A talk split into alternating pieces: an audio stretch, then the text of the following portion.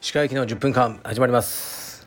このチャンネルでは日本最大級のブラジリアン柔術ネットワーク。カルペディウム代表の石川由紀が日々考えていることをお話しします。はい皆さんこんにちは。いかがお過ごしでしょうか。本日は1月のえー、っと20ん 5? ですかね。はい24だ24です。はい今日はすごく寒いです。東京は朝3度でしたね。で僕はまた息子とトレーニングしました。昨日ねお風呂にあの入ってたんですけど息子と。息子はあのこんなことを言うんですよね。幼稚園でさ何々くんにあのそんなにトレーニングばかりしてると背が伸びないよって言われたって言ってましたね。これはねあのもうずっと言われてるあの、ね、筋トレ界のうん一つの何て言うか神話ですね。でまあ多分その子の親が言ってるんでしょうね。だけどエビデンスはないんですよね。筋トレを子供の頃からやると身長が伸びなくなるというエビデンスはないです。逆にあの、まあ、その数が取れないからデータとして。ねあの筋トレやってる子供っていう。だけど子供の頃からこう農作業をね手伝ってるようなえー、っと何て言うんですかファーマーね農場で暮らす子供。っていうのは数がいっぱいいますよね。まあアメリカとかでの平均身長は一般の子供よりも高い。というデータもありますね。まあ彼らがやってるのは筋トレではないんですが結構ね子供の頃から重い何ですかあのね道具を持たされたりあのしてるんですよね、まあ、筋トレと、まあ、ほぼ同じようなことを。その子供たちの方が平均身長が高いというデータはアメリカの研究ではありましたね。まあわからないです。とりあえず鍛えるのみであります。ではレターあレターの前にえー、っとですね。まああのどうしてもねもうオープン間近なんでカルビディウム深川のことを言わなければいけないんですが昨日からあオープンは2月の1日なんですね。でもえー、っと昨日からうん先行ね入会受付っていうのを開始したようです。で先着20名の方には道着がプレゼントされるってことですね。で昨日すでに昨日の夜の時点で6名の方が入会してくれたということでした。どうもありがとうございます。非常に嬉しいです。だからもしかしたらもう2月1日までにえー、っと埋まっちゃうかもしれないですねこの20名は。はい。ということで考えてる人は急いでください。でね僕はあの土日のプレオープンとかね行こうと思ってますのでそちらで会える方は会いましょう。結構ねあのプレオープンの参加者の方多そうですね。嬉しいですね。ですでにね入会されてる方が6名いるんですがまだねマットも敷かれてないんですね。マットは確か明日入るんじゃないですかね。明日か明後日。でねまだマットも入ってない道場に入会してくださる。ということが非常に嬉しいですね。まあこれは手前味噌になりますがカルペディエムという名前あってこそだと僕は思ってます。そこが信頼につながっているんだと思いますね。こうね誰かが謎の謎というかね新しい道場をやるとしてね。うんいきなりそのまだマットも敷かれてない状態の道場にあの入会してくださるかお金を払って。っていうのはまあ甚だ疑問ですね。そこはやっぱりカルベディエムのあのブランド力の強さだろうし僕が目指すところだし今までねまあ35道場ぐらいあるんですがそちらの支部長インストラクターが頑張ってえーとね、カルビティブの評判を高めてくれたっていうのがありますね。そこに感謝ですね。そして、そちらにだあの在籍してくださってる数は数えたことないけど、ね、何千人かのあのメンバーさんたちのおかげだと思ってます。ありがとうございます。はい。では、レターに参ります。今日は柔術っぽい感じでいきます。鹿先生はじめまして。いつも楽しく拝聴しております。現在カルペディエムに所属しております。白帯です。仕事の都合もありあまり練習の頻度が高くありません。もっと充実への理解を深めたいと思っておりプライベートレッスンの受講を検討しております。自分が一番参加しているクラスを受け持っている先生のプライベートレッスンを受けるのか自分と近い体型かっこプレイスタイルかっこ閉じの先生のレッスンを受けるのか迷っております。鹿先生のご意見伺えますと幸いです。これからも投稿を楽しみにしております。はいありがとうございます。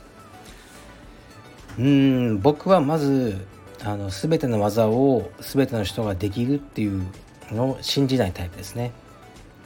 そういうことを言う人もたまにいますね。あのみんなねこの技ができるとかちゃんとやれば。僕は信じないですね。例えばまあ充実やってない人には分かんないですけどベリンボロっていう技がありますね。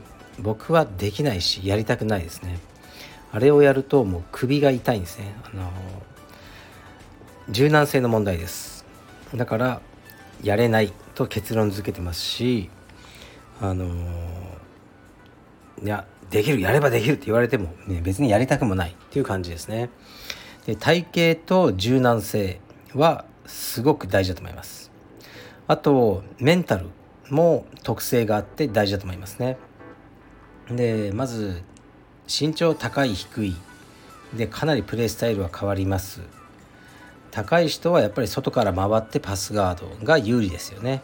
で低い背が低い人はそれは不利です。背が低い人は脇を刺しに行く密着スタイルが良いです。なぜかっていうと脇を刺した後相手の脇に差し返されにくいからです。もうスペースがなくて脇の中に。でそれはもうねあの、まあ、大体選手を見てれば分かりますよね。トップ選手はあの大体そういう感じになってると思います。だからご自分の体型に合ったインストラクターの方が僕はいいと思いますね。柔軟性も大事です。あの柔らかくないとできない技っていうのは確実に存在しますね。で無理してやると怪我するしあまり上手くなると思わないので僕はやらない方がいいと思いますね。であとね骨盤の前傾後傾傾きありますよね。あれがクローズガードの強さにすごくあの影響を与えてます。僕は反り腰ですね。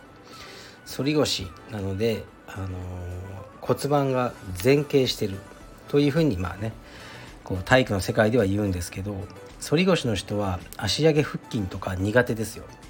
まっすぐね寝てプローン状態で寝て足を上に上げて耐える、ね、足上げ腹筋。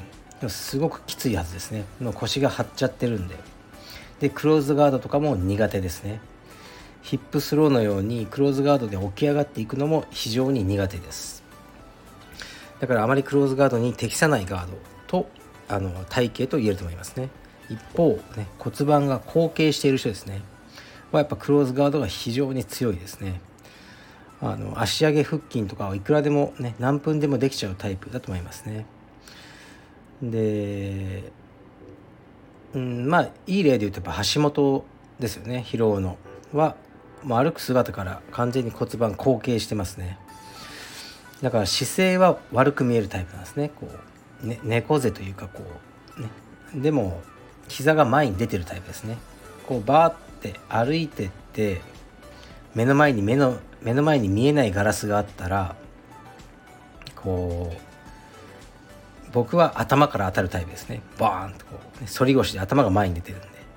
足元とかはまあ膝とかが先に当たっちゃうようなそういうこう姿勢ですね。ああいう人はクローズガードすごい強いんですね。ヒップスローとかもねもう何のストレスもなくシュッてこう起き上がれるんですね。でそういう体型とかもあのあるのでえー、っとねまあ体型とあのー、柔軟性が合う先生がいたら技もきっと覚えやすいと僕は思いますね。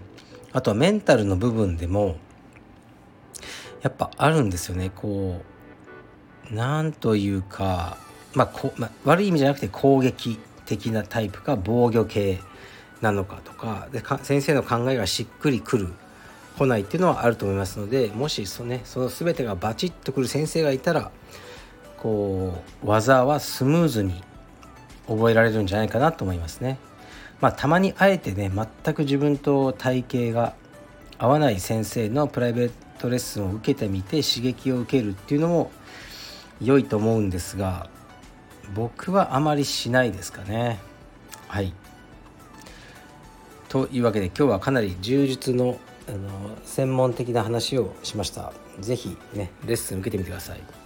で僕もまたあのスノーボードのプライベートレッスンを受けようと思ってます2月ですねでこれもねあの面白いんですよねあの先生によって説明も違うし表現の仕方が違うっていうかあのね先生方もねあの、ね、練習というかこうレッスンをしながらこうや伝えた方がクライアントさんに伝,、ね、りやすいと、ね、思っててあのやってくれますね。